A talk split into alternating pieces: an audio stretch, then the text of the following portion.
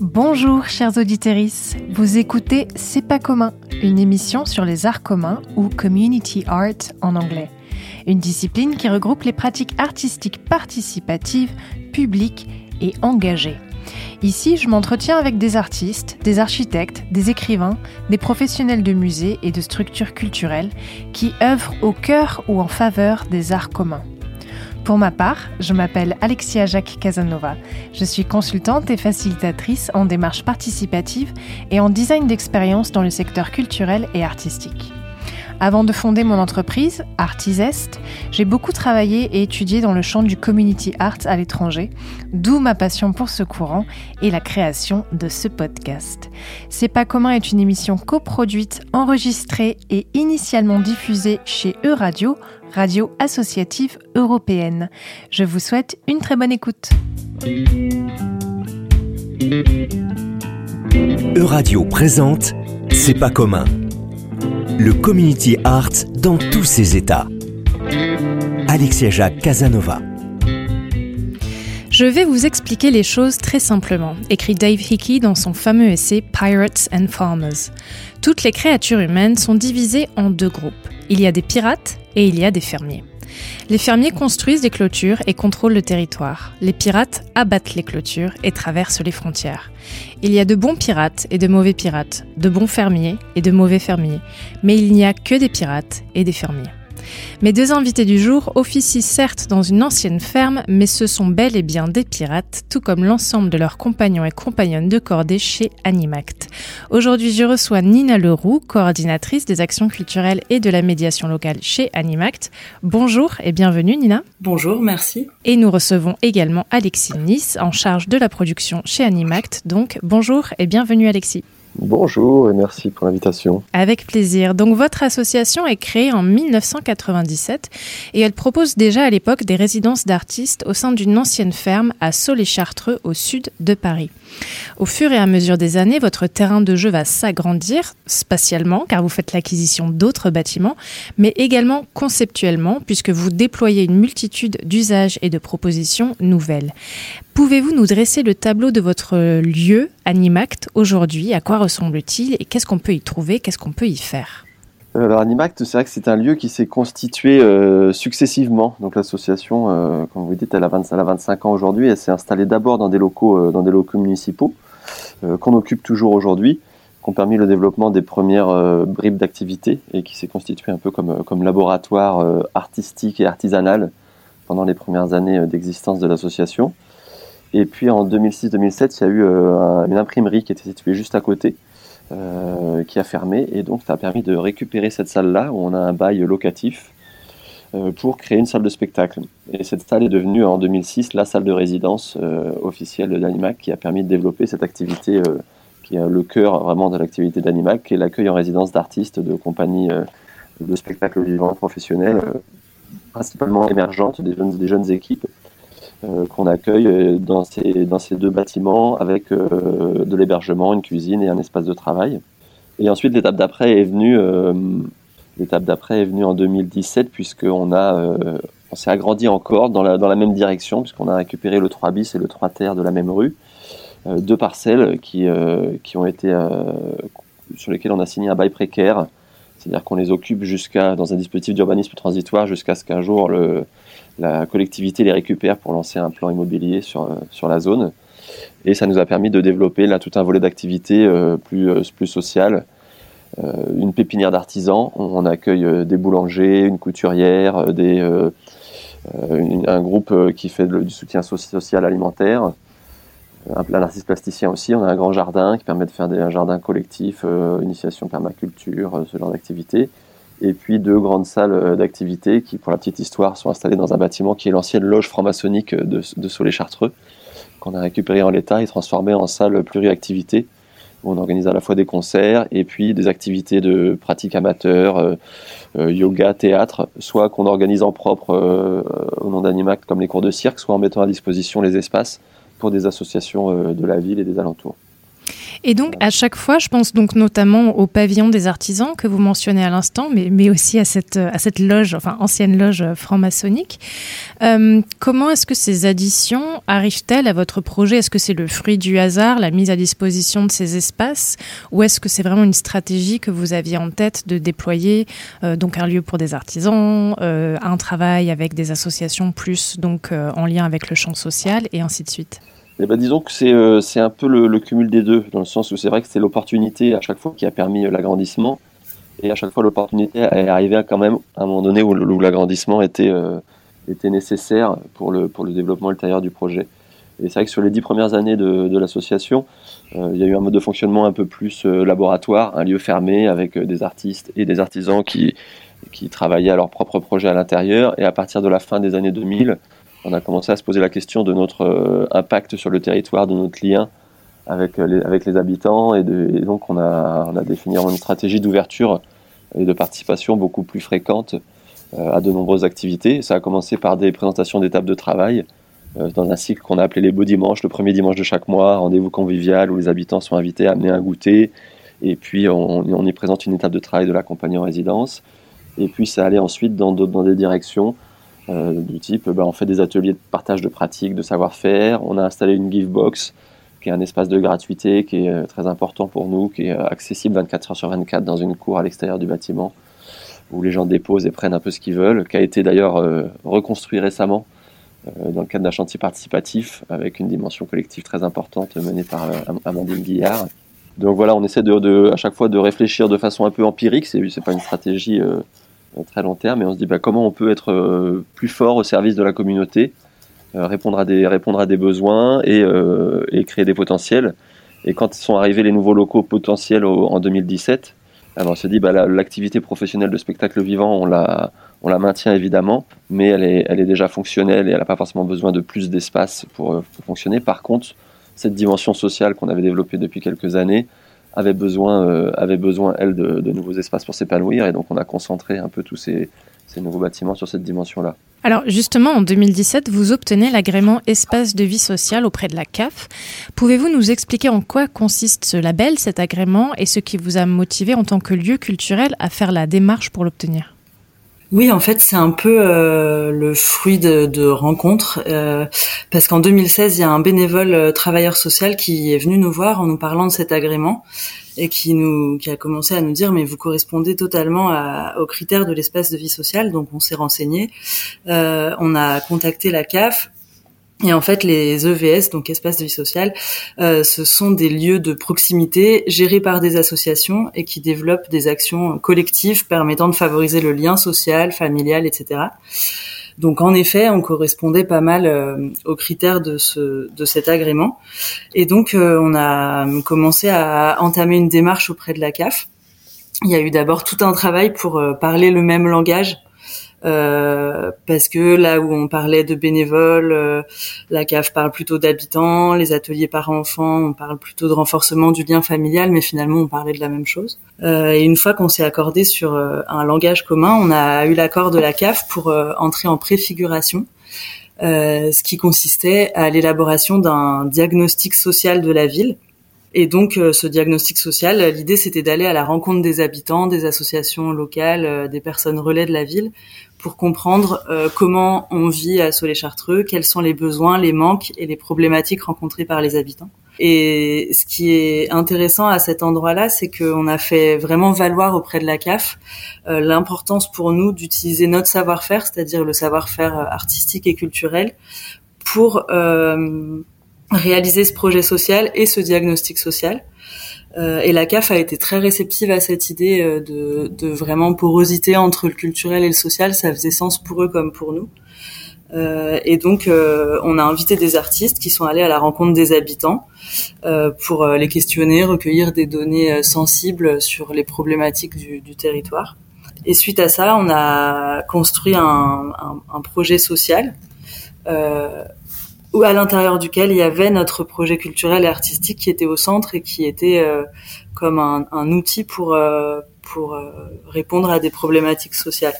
Et après, ça nous a permis aussi de d'affirmer et de renforcer nos activités sociales qui jusque-là, comme l'a dit Alexis, étaient un peu plus spontanée ou en tout cas un peu moins un peu moins structuré. Et c'est arrivé en même temps que les nouveaux locaux, la loge franc-maçonnique et le pavillon qu'on appelle la troisième terre. Donc c'était tout, tout, était très cohérent du fait de, de tout ça. Alors en 2021, vous participez à un projet en lien avec des personnes détenues à la maison d'arrêt de Fleury-Mérogis. Il est assez inhabituel ce projet pour deux raisons. D'abord de par les publics impliqués, parce qu'en effet, euh, force est de constater que les personnes incarcérées sont rarement au cœur des politiques d'action culturelle, mais également de par le sujet dont il traite. On écoute un extrait d'un reportage Société signé France 3 Centre-Val de Loire intitulé De la prison à l'espace. L'objet pèse 1,6 kg une forme cylindrique et sur le côté un empilement de boîtes comme autant de cartes de visite de la planète Terre. Alors là, il y en a une dent qui représenterait notre ADN avec un arbre généalogique. Juste en haut, on aura une noix, c'est euh, la nourriture. En haut, on trouvera euh, de la terre qui représenterait le végétal. Une sonde spatiale très spéciale, pensée, créée à la prison de Fleury-Mérogis. 11 détenus ont travaillé deux mois à sa conception. Avec des anthropologues, des chercheurs, ils ont élaboré cette capsule et les messages qu'elle contient. Cette expérience est une sonde positive. 11 gros bras qui lancent un message assez doux, car le silence nous interroge depuis longtemps, tout en sachant que nous ne sommes pas seuls. Magnifique. C'est bien. Ah ouais, ouais, c'est bien. L'idée, c'est de se dire, tiens, comment aujourd'hui on représenterait l'humanité? Et de ne pas donner ce pouvoir-là euh, ni au gouvernement, ni aux instances euh, X ou Y, euh, mais de donner cette question-là à 12 personnes qui sont incarcérées à Fleury et de se dire tiens, voilà, c'est vous qui avez en charge de représenter l'humanité et la planète Terre aujourd'hui, qu'est-ce que vous pouvez en dire? On entend à la fin de cet extrait la voix de Elsa Mingo, metteuse en scène pardon, et créatrice de cette action artistique collaborative. Pouvez-vous nous raconter comment est né ce projet et comment s'est développée votre collaboration avec Elsa Mingo donc et avec également les différentes parties prenantes de cette aventure? Oui, alors euh, Elsa Mingo, euh, on s'est rencontrés en 2016 euh, parce qu'avec sa compagnie La Conflagration, elle travaillait sur la thématique de la mort. c'est quelqu'un qui fait toujours des projets hybrides et assez ambitieux avec des personnes qui qui sont pas professionnelles du spectacle.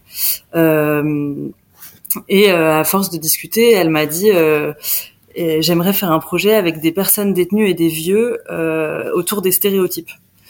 Euh, du coup, j'ai, ça m'a interpellée et j'ai, j'ai, dit allons-y. Euh, et donc stéréotype, on a mis en place ce projet en 2017 euh, et c'était un projet radiophonique, correspondance sonore entre un groupe de personnes détenues de la maison d'arrêt de Fleury-Mérogis et un groupe de personnes de plus de 70 ans de Sault-les-Chartreux. Et ces deux groupes ont correspondu euh, pendant un mois sans savoir qui était l'autre groupe autour de la question des stéréotypes. Euh, et au bout d'un mois, on est allé avec euh, notre bande de, de, personnes âgées à la maison d'arrêt. Les deux groupes se sont rencontrés.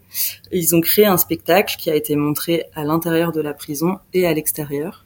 Euh, voilà pour la petite histoire euh, de, de, cette rencontre avec Elsa Mingo et de ce premier projet qu'on a fait, euh, qui était très puissant et très touchant parce que la, la, la rencontre était était amenée par un mois de réflexion et par, par des réflexions très profondes. Euh, et donc, euh, quand elle est venue me voir en 2019 euh, en me disant on va envoyer une sonde dans l'espace, ça va être génial, j'ai, j'ai, je l'ai suivie. et donc la sonde 2.0.1, on l'a entendu dans le dans l'extrait du reportage. ça, on l'a, on a commencé à y réfléchir en 2019 euh, moi, j'ai écumé un peu tous les laboratoires d'astrophysique du plateau de Saclay, tous les euh, labos aussi d'anthropologie, de CNRS, etc., pour euh, leur proposer de participer au projet.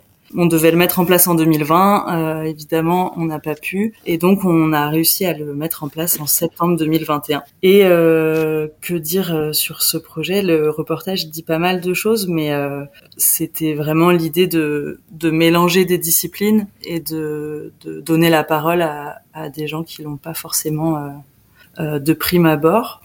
Mhm. Est-ce qu'il y aura une, suite à cette action et, de manière générale, est-ce que vous arrivez à construire des, partenariats pérennes avec les différents groupes euh, qui, participent à ces œuvres collaboratives? Ouais, alors il y aura une suite qu'on attend avec impatience, qui est un film qui a été réalisé par euh, Cole qui est un réalisateur euh, américain qui est venu euh, filmer le, tout le projet. Euh, voilà, et on a fait aussi des, des, films sur fond vert où les personnes détenues sont dans l'espace. voilà, et et ce que ce, qui, ce que le reportage ne dit pas, mais c'est qu'on est sorti avec les personnes détenues euh, à la station de radioastronomie de Nancy en Sologne euh, pour envoyer la sonde symboliquement dans l'espace en ballon météorologique. Euh, voilà, c'était un événement euh, euh, très fort où les, il y avait aussi des familles, des personnes détenues, etc. Et donc, euh, les, la sonde, on ne l'a jamais retrouvée. Elle, était censée redescendre, on l'a jamais retrouvée. Donc, on attend ce film euh, qui sera le seul, la seule retombée de, de ce projet.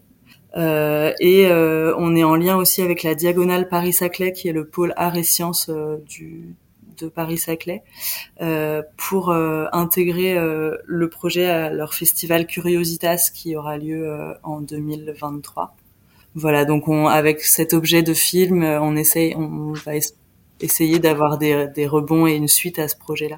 Et puis pour, sur les... pour ce que des partenariats pérennes, c'est mm, ouais, voilà. C'est vrai que c'est, bah, c'est vrai qu'avec les avec les participants, avec les structures évidemment, parce que la maison d'arrêt, donc c'est, euh, c'est une structure avec laquelle on travaille euh, maintenant tous les ans depuis depuis plusieurs années.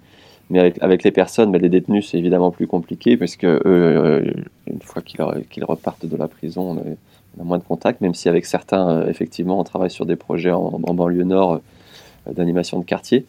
Euh, mais par contre aussi, ce qui est intéressant à souligner, c'est les participants, par exemple les personnes âgées qui avaient participé au projet mmh. Assaut les Chartreux de correspondance, bah, eux sont devenus des, des soutiens aficionados, fidèles bénévoles de l'aventure Animact depuis lors, ça c'est sûr. Ce sont des gens qui restent, qui font partie de, notre histoire et, qui, font partie de la structure derrière ce projet de nouveaux pirates à la ferme. Je vous propose qu'on fasse une pause musicale.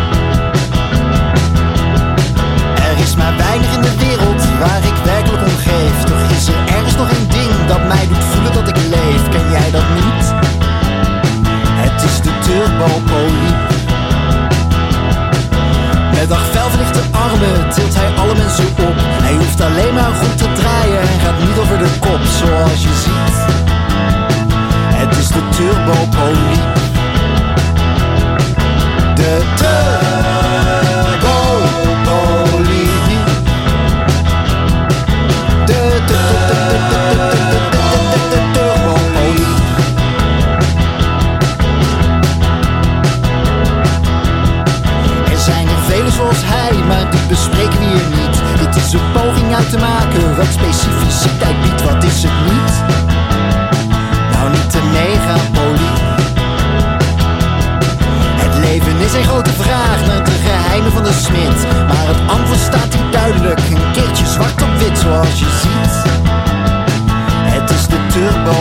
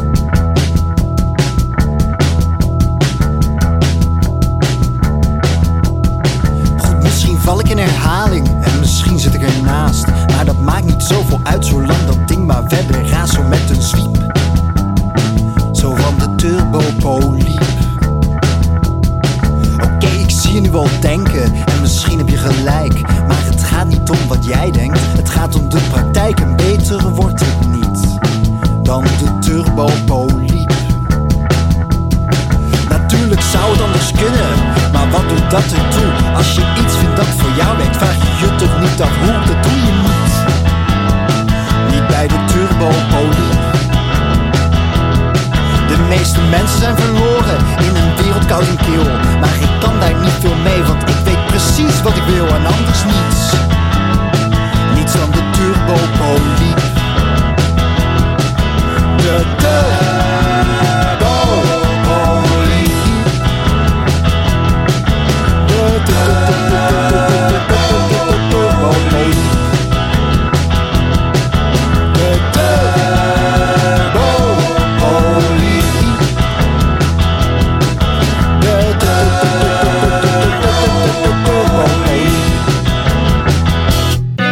Euradio, Community Art. c'est pas commun. Je suis avec Nina Leroux et Alexis Nice de Animact et on parle euh, des nombreux projets que porte l'association. Après euh, le projet Sonde 2.0.1 que nous évoquions euh, il y a quelques instants, j'aimerais discuter avec vous d'une autre initiative que vous avez portée récemment. Je la trouve d'autant plus intéressante qu'elle semble évidente et pourtant elle ne court pas les rues. Cette initiative, c'est la création d'un manège en partenariat avec la maison Emploi, Insertion et Formation de Paris-Saclay. Expliquez-nous de quoi il s'agit. Alors ça, c'est un, autre projet de création participative euh, qui s'est déroulé euh, en 2019, 2020, 2021. Il est encore, actif. Euh, ce qui est intéressant avec ce- cette histoire-là, c'est que contrairement au projet précédent évoqué, le projet précédent était arrivé de propositions de l'artiste Elsa Mingo. Et sur ce projet de, création de manège, on est vraiment parti d'une problématique de territoire, de discussion avec des acteurs comme la MEF, donc la Maison Emploi Insertion, qui, qui accompagne des personnes en situation de chômage longue durée, d'une MJ une MJC, qui organise notamment un événement qui s'appelle Guinguette et compagnie. Et c'est en réunissant tous ces acteurs, on s'est dit, bon, on a envie de faire un projet en commun et euh, de se mettre au service d'une problématique euh, sociale du territoire qui est portée par la, MEF, donc en insertion. Et c'est de ces réunions qu'est sortie l'idée de, construire un outil, euh, outil d'animation qui soit un manège. Euh, et donc, partant de ce constat, on a fait appe- appel à un collectif artistique qui s'appelle euh, Tricyclic Doll, qui est un collectif de Besançon, de constructeurs euh, artistes. Et on leur a commandité un peu la réalisation de, ce projet-là. Euh, donc il y a eu à peu près six mois d'ateliers de, construction dans des locaux sur le plateau Paris-Saclay avec une petite dizaine de, de, de parti- de participants qui ont abouti à la création d'un ma- d'un ma- d'un manège construit entièrement à partir de matériaux de récupération. Et il se trouve que le- les matériaux qu'on a pu récupérer à ce moment-là étaient principalement des pneus. Et donc ça a donné un manège euh, très sombre, très noir, qui, qui peut parfois faire peur aux parents, mais que les enfants adorent. Et, de- et depuis sa création, bah, le manège est en tournée, euh, animé, euh, animé par des membres de, de la MJC de Palaiso, mais aussi surtout des, euh, des personnes de, également chômeurs longue durée, en réinsertion, accompagnés par la MEF. Euh, pas forcément les mêmes que les constructeurs d'ailleurs, ça a été un moment assez intéressant du projet de se rendre compte que ceux qui avaient eu envie de le construire n'avaient pas forcément envie après de, de faire l'animation et le rapport public. Et puis bah, le, petit, le petit rebond du, du, projet derrière par rapport à la continuité, c'est que c'est vrai qu'on vient, on vient d'embaucher, nous, au sein d'Animact, on cherchait quelqu'un on recrute suite au départ de notre chargé de maintenance des bâtiments. Et on vient de recruter Frédéric qui faisait partie des, des constructeurs du manège à l'époque. Donc là, on, a, on est vraiment dans l'aboutissement final du projet. Oui, la, boucle est bouclée. Pardon Nina, vous vouliez ajouter quelque chose? Euh, oui, en tout cas, je, voulais euh, ajouter que ce, l'idée de ce projet-là, c'était aussi d'avoir euh, un objet artistique à faire tourner sur le territoire et à faire rayonner ensuite pour qu'il continue de vivre sa vie sur le territoire. Et c'est ce qui, c'est ce qui fonctionne aujourd'hui, parce qu'il a vraiment, il a joué au Guinguettes d'Olivette, donc le festival des partenaires avec qui on a monté le projet, mais aussi dans plein d'endroits de l'Essonne. Pour terminer cette émission, pardon, j'aimerais beaucoup que vous puissiez nous parler de ce que vous réserve 2023. Est-ce que vous avez des projets euh, que vous pouvez d'ores et déjà partager avec nous? Sinon, est-ce que vous avez des ambitions euh, que vous aimeriez euh, ici citer? Eh ben 2023, on, s'y projette doucement. Alors c'est vrai qu'avec Animact, on a une fâcheuse difficulté en tant que, en tant que pirate à parfois se, à se projeter dans le, lointain futur. Donc on travaille sur du, sur du court terme, mais on commence quand même doucement à se pencher sur 2023. Et c'est vrai que les années, euh, les années 2021 euh, 22 ont été des années assez chargées euh, finalement, parce que la période pandémique, si elle a arrêté le spectacle vivant, c'est pas du tout vrai pour le spectacle en espace public, qui a été fortement sollicité. Et donc les équipes sont, sont arrivées, sont, sont, arrivées un peu fatiguées. Donc on essaie de se remettre de ça et de se projeter sur de nouvelles perspectives pour 2023. On, aura notamment le festival Ceux d'en face, qui est un festival biennal qu'on organise organise au printemps. Euh, on organise également un festival qui s'appelle Encore les Beaux Jours, qui est, une commande de l'agglomération Paris-Saclay, qui investit des lieux patrimoniaux euh, sur le territoire. Et euh, c'est un festival qui est pour l'instant de l'ordre de la diffusion et qu'on aimerait, toujours avec cette dimension un peu sociale de notre, ambition culturelle, qu'on aimerait réussir à ancrer un peu plus fort dans les villes dans lesquelles on installe les spectacles. Donc ça, c'est un, de nos enjeux du moment. Et puis bah, la dernière question que, qui, nous agite beaucoup, c'est celle des, bâtiments, parce que comme je vous l'ai raconté au début, on est, une partie de nos bâtiments est en bail précaire. Donc on commence à travailler aujourd'hui sur euh, comment rebondir euh, quand ce bail précaire arrivera à échéance. Très bien, merci beaucoup. Je vous remercie Nina Leroux et Alexis Nice d'Animact d'avoir été avec nous aujourd'hui. Euh, je remercie également Léo pour la technique et Laurent Maréchal pour la programmation musicale. Merci à vous chers auditeurs, chères auditrices pour votre écoute toujours attentive. Vous pouvez nous retrouver sur les réseaux pour poursuivre la conversation ou dans quatre semaines pour un nouvel épisode.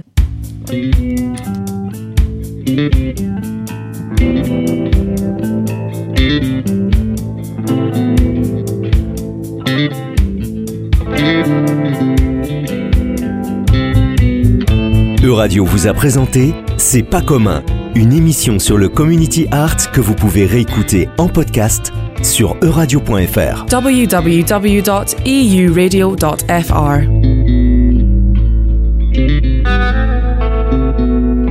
Merci d'avoir écouté C'est pas commun. Pour aller plus loin, vous pouvez nous retrouver sur les réseaux sociaux et notamment Instagram at C'est pas podcast. À bientôt!